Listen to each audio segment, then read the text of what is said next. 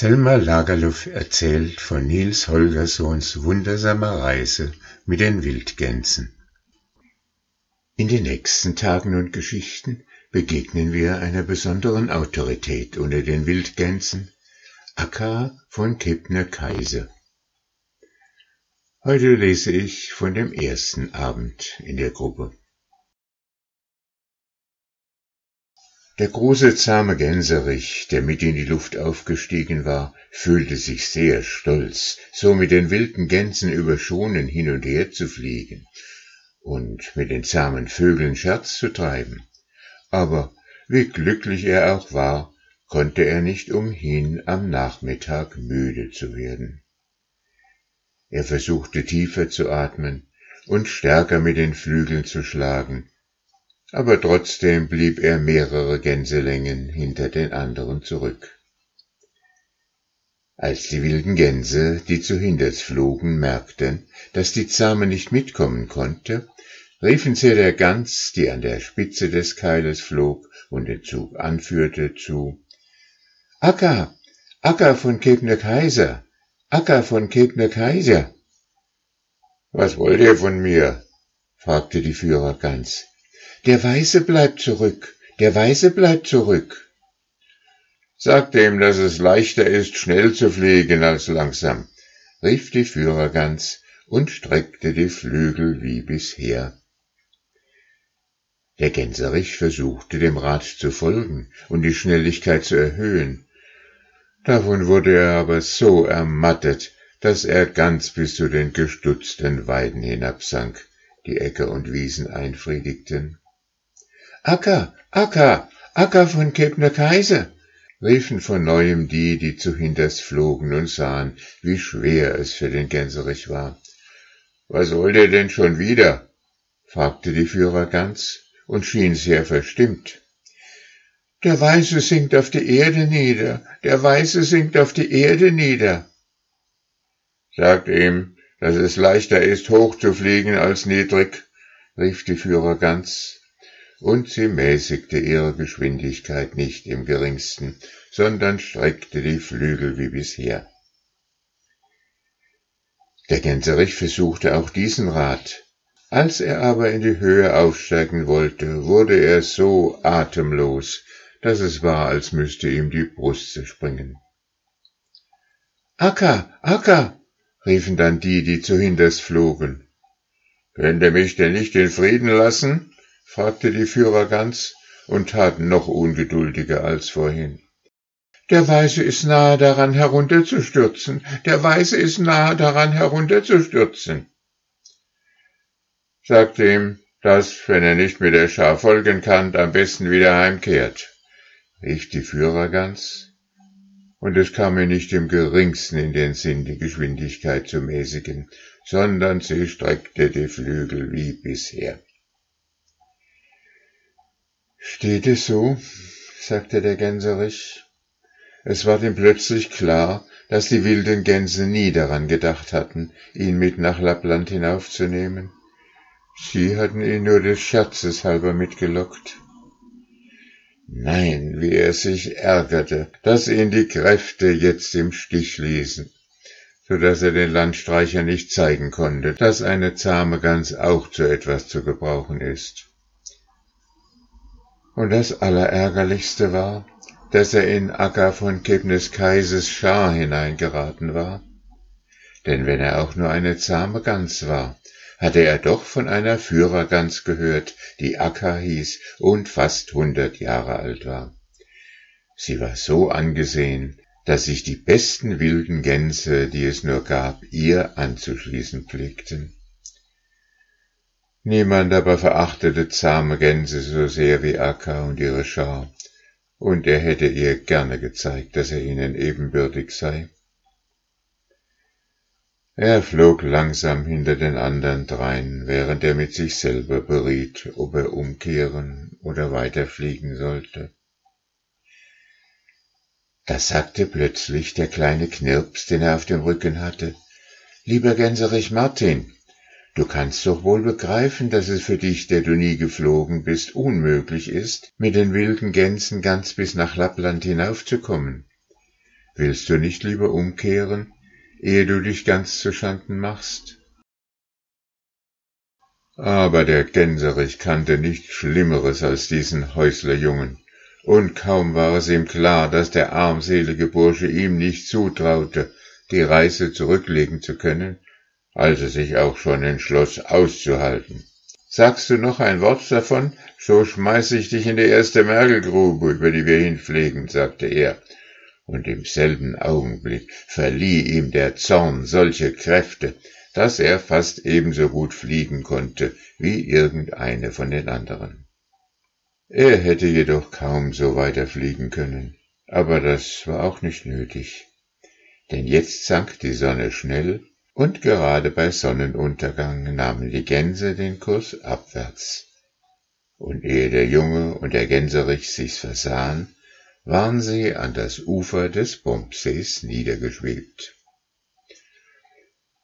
Es scheint die Absicht zu sein, dass wir hier übernachten, dachte der Junge und hüpfte von dem Rücken des Gänserichs herunter.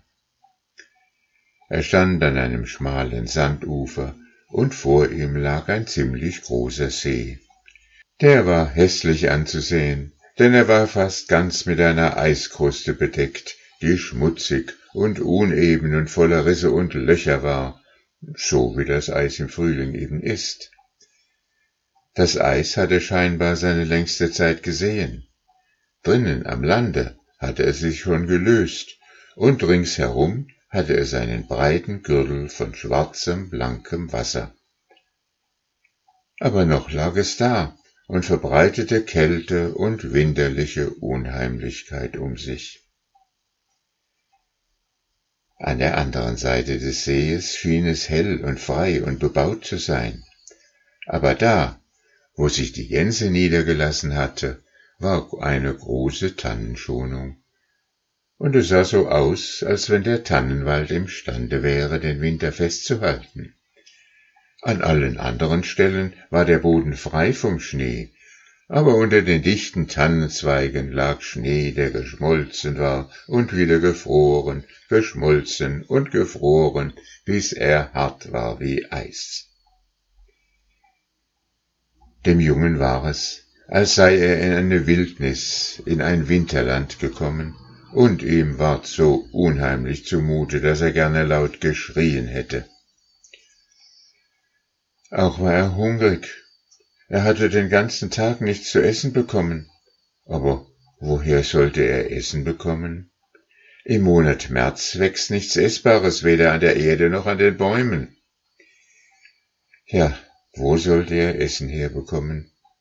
Und wer würde ihm ein Dach über dem Haupte geben? Und wer würde ihm sein Bett machen? Und wer würde ihn an seinem Feuer erwärmen? Und wer würde ihn gegen wilde Tiere beschützen? Denn jetzt war die Sonne fort, und die Kälte stieg vom See herauf, und die Finsternis senkte sich vom Himmel herab, und die Angst kam in den Spuren der Dämmerung geschlichen, und im Walde fing es an zu pusseln und zu rascheln.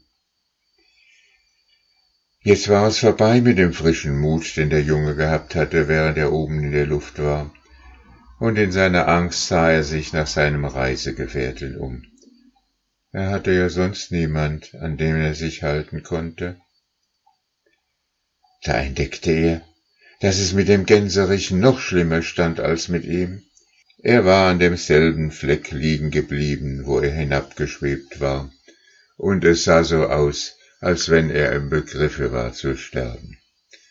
Der Hals lag schlaff an der Erde, die Augen waren geschlossen, und sein Atmen war nur noch ein schwaches Röcheln.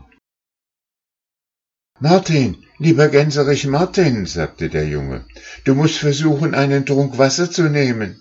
Es sind doch kaum zwei Schritt bis an den See hinab. Aber der Gänserich rührte sich nicht. Der Junge war ja früher hart gegen alle Tiere gewesen, auch gegen den Gänserich. Aber jetzt fand er, dass Martin die einzige Stütze war, die er hatte, und er war schrecklich bange, ihn zu verlieren. Er machte sich sofort daran, ihn zu schieben und zu stoßen, um ihn ans Wasser hinabzubefördern. Der Gänserich war groß und schwer, daher war es ein hartes Stück Arbeit für den Jungen, aber schließlich gelang es ihm. Der Gänserich kam kopfüber in den See hinein, einen Augenblick lag er regungslos im Schlamm, aber bald steckte er den Kopf heraus, schüttelte das Wasser aus den Augen und prustete. Dann schwamm er stolz zwischen dem Röhricht und den Rohrkolben dahin. Die wilden Gänse lagen schon vor ihm draußen im See. Sie hatten sich weder nach dem Gänserich noch nach dem Gänsereiter umgesehen, sondern sich sofort ins Wasser gestürzt. Sie hatten gebadet und sich geputzt, und nun lagen sie da und schlapperten halb verfaultes Entengrün in sich hinein. Der weiße Gänserich war so glücklich, einen kleinen Barsch zu erblicken. Er schnappte ihn schnell auf, schwamm damit ans Ufer und legte ihn vor den Jungen hin. Den sollst du zum Dank dafür haben, dass du mir ins Wasser hineinhalfst, sagte er. Das war das erste Mal im Laufe des ganzen Tages, dass der Junge ein freundliches Wort hörte. Er war so erfreut, dass er Lust hatte, dem Gänsericht um den Hals zu fallen. Aber er konnte sich leider doch nicht dazu entschließen, und auch über das Geschenk freute er sich. Zuerst meinte er, es sei doch unmöglich, rohen Fisch zu essen. Aber dann bekam er doch Lust, den Versuch zu machen. Er fühlte nach, ob er sein Dolchmesser mitbekommen hatte, und glücklicherweise hing es noch an dem Hosenknopf. Aber es war freilich so klein geworden, dass es nicht größer war als ein Streichholz. Nun, er konnte es auf alle Fälle gebrauchen, um den Fisch auszunehmen und die Schuppen zu entfernen, und der Barsch war schnell verzehrt. Als der Junge gut gesättigt war, überkam ihn ein Gefühl der Scham, dass er etwas hatte essen können, was roh war. Es scheint wirklich, als ob ich kein Mensch mehr bin, sondern ein richtiger Kobold, dachte er bei sich.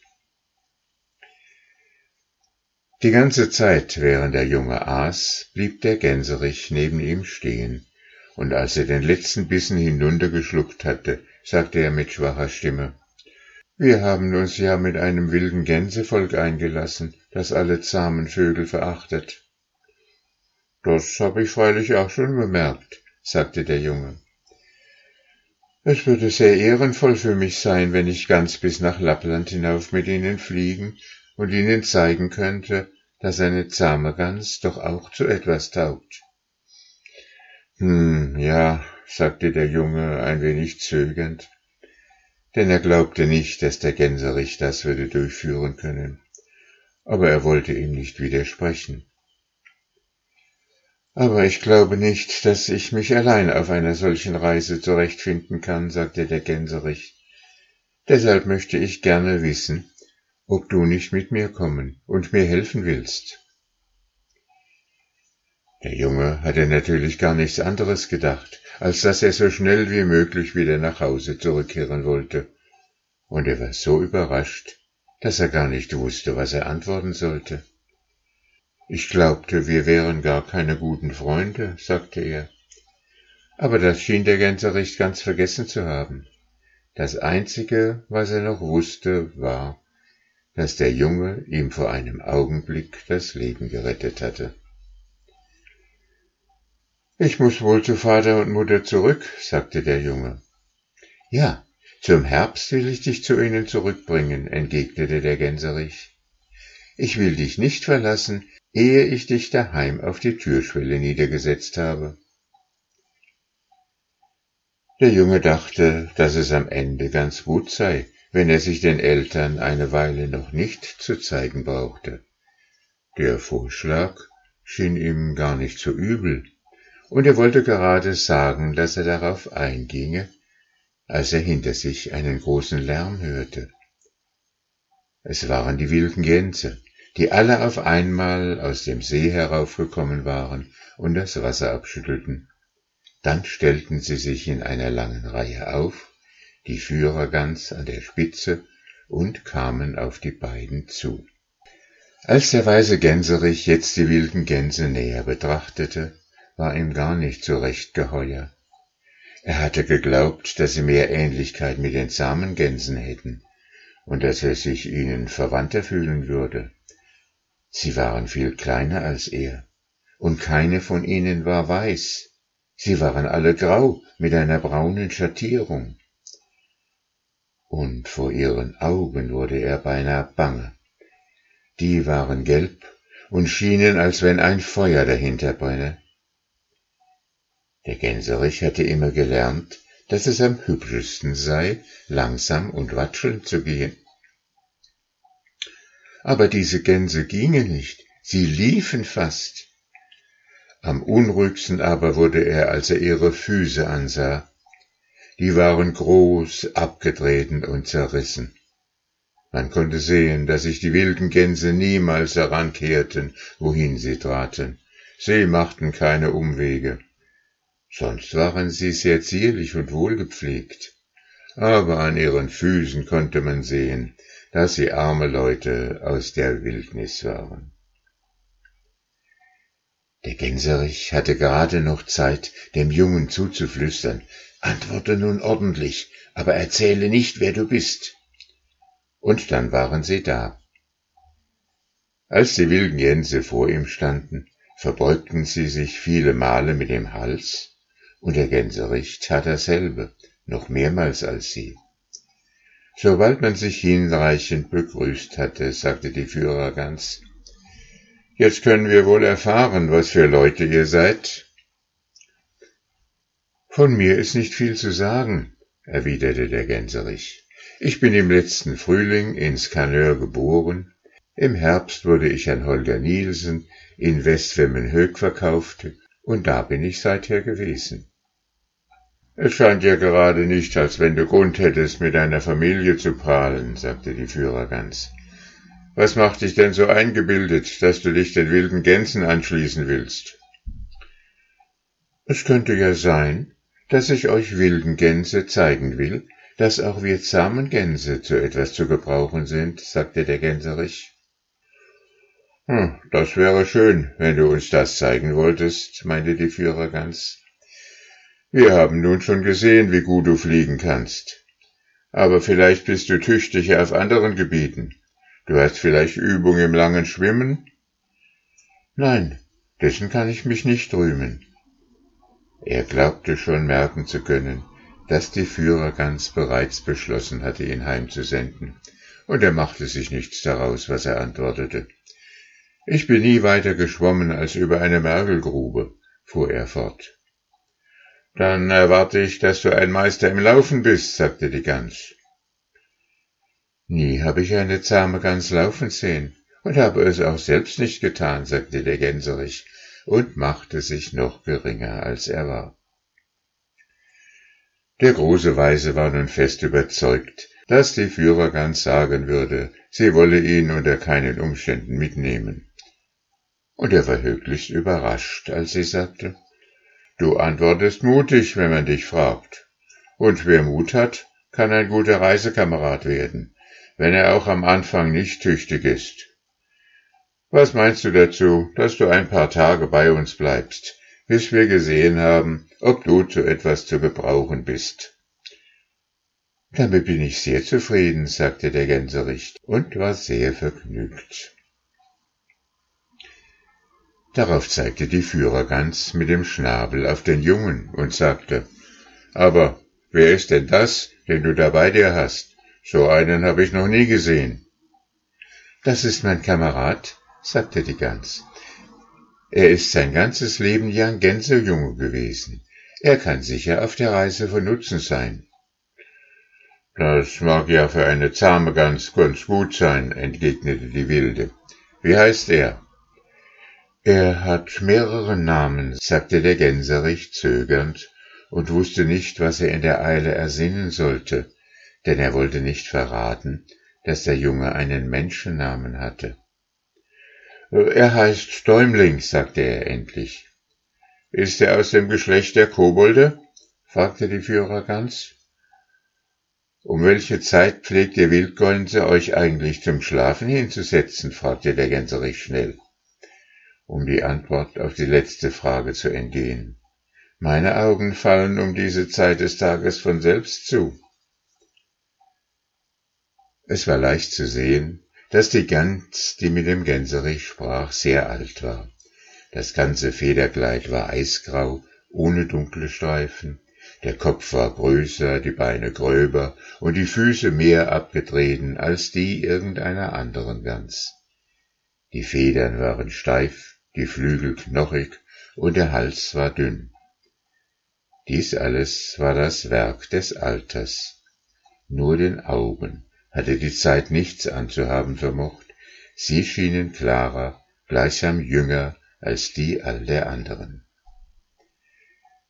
Jetzt wandte sie sich mit Würde an den Gänserich. Jetzt sollst du wissen, Gänserich, dass ich Akka von Kebne Kaiser bin, und die Gans, die zu meiner Rechten fliegt, ist Üki von Vasijaure, und die zu meiner Linken ist Kaxi von Nujolea. Du sollst auch wissen, dass die zweite Gans zur Rechten Kolme von Swaparavara ist. Und dahinter fliegt Visi von den Oviksbergen und Kusi von Skanjeli. Du sollst wissen, dass diese, sowie die sechs jungen Gänse, die zu hinterst fliegen, drei rechts, drei links, alle Hochgebirgsgänse vom edelsten Stamme sind. Du musst uns nicht für Landstreicher halten, die mit jedem beliebigen fliegen, und du musst nicht glauben, dass wir unseren Schlafplatz mit jemand teilen, der nicht sagen will, welcher Familie er stammt. Als die Führergangens also sprach, ging der Junge schnell auf sie zu. Es hatte ihm wehgetan, dass der Gänserich, der so mutig für sich selbst geantwortet hatte, so ausreichende Antworten gab, als es sich um ihn handelte. Ich will nicht verheimlichen, wer ich bin, sagte er. Ich heiße Niels Holgersen und bin der Sohn eines Häuslers, und bis auf den heutigen Tag bin ich ein Mensch gewesen. Aber heute Vormittag weiter kam er nicht. Kaum hatte er gesagt, dass er ein Mensch sei, als die Führer ganz drei Schritte zurückwich und die anderen noch weiter, und sie machten alle lange Hälse und fauchten ihn an. Diesen Verdacht habe ich vom ersten Augenblick an gehabt, als ich dich hier am Ufer des Sees sah, sagte Akkar, und nun musst du dich sofort entfernen. Wir dulden keine Menschen unter uns. Es ist doch nicht möglich, sagte der Gänserich vermittelt, dass ihr wilden Gänse vor einem bange sein könnt, der so klein ist? Morgen soll er auch nach Hause reisen, aber über Nacht müsst ihr ihn wirklich hier bei uns lassen. Niemand von uns kann es verantworten, so einen armen Kleinen jetzt zu nächtlicher Stunde sich auf eigene Hand gegen Wiesel und Füchse verteidigen zu lassen. Die wilde Gans kam jetzt näher heran, aber es war leicht zu sehen, dass es ihr schwer wurde, ihre Furcht zu beherrschen. Ich habe gelernt, vor allem bange zu sein, was einen Menschennamen trägt. Mag es groß oder klein sein, sagte sie. Aber wenn du, Gänserich, für den da einstehen willst, dass er uns keinen Schaden zufügt, so kann er wohl Erlaubnis bekommen, über Nacht hier bei uns zu bleiben. Ich fürchte freilich, dass unser Nachtquartier weder dir noch ihm behagen wird, denn wir haben die Absicht, uns zum Schlafen da draußen auf der Eisscholle niederzulassen. Sie dachte wohl, dass der Gänserich seine Bedenken dabei haben würde. Der aber ließ sich nicht anfechten. Ihr seid wirklich klug, dass ihr es versteht, einen so sicheren Schlafplatz zu wählen, sagte er. Aber du stehst uns dafür ein, dass er sich morgen nach Hause begibt. Ja, dann bleibt mir nichts anderes übrig, als euch ebenfalls zu verlassen, sagte der Gänserich. Ich habe versprochen, dass ich ihn nicht im Stich lassen will. Es steht dir frei zu fliegen, wohin du willst, entgegnete die Führergans. Damit hob sie die Flügel und flog über das Eis dahin, und eine wilde Gans nach der anderen folgte ihr. Der Junge war betrübt, dass nun aus seiner Reise nach Lappland nichts wurde, und außerdem ängstigte er sich vor dem kalten Nachtquartier. Das wird ja immer schlimmer, Gänserich, sagte er. Erstens erfrieren wir da draußen auf dem Eise. Aber der Gänserich war guten Mutes. Das hat keine Not, sagte er. Jetzt will ich dich nur bitten, so schnell wie möglich so viel Gras und Stroh zusammenzusammeln, wie du tragen kannst. Und als der Junge den ganzen Arm voll von welkem Gras hatte, packte ihn der Gänserich bei seinem Hemdenbund, hob ihn empor und flog auf das Eis, wo die wilden Gänse schon standen und schliefen, den Schnabel unter dem Flügel. Bereite nun das Gras auf dem Eis aus, damit ich etwas habe, worauf ich stehen kann, ohne festzufrieren. Hilfst du mir? Dann werde ich dir auch helfen, sagte der Gänserich. Das tat der Junge, und sobald er fertig war, packte der Gänserich ihn noch einmal in den Hemdbund und steckte ihn unter seinen Flügel. Da, denke ich, wirst du gut und warm liegen, sagte er und klemmte den Flügel fest heran. Der Junge lag so in Daunen eingepackt, dass er nicht antworten konnte, aber herrlich warm lag er, und müde war er, und schlafen tat er im selben Augenblick.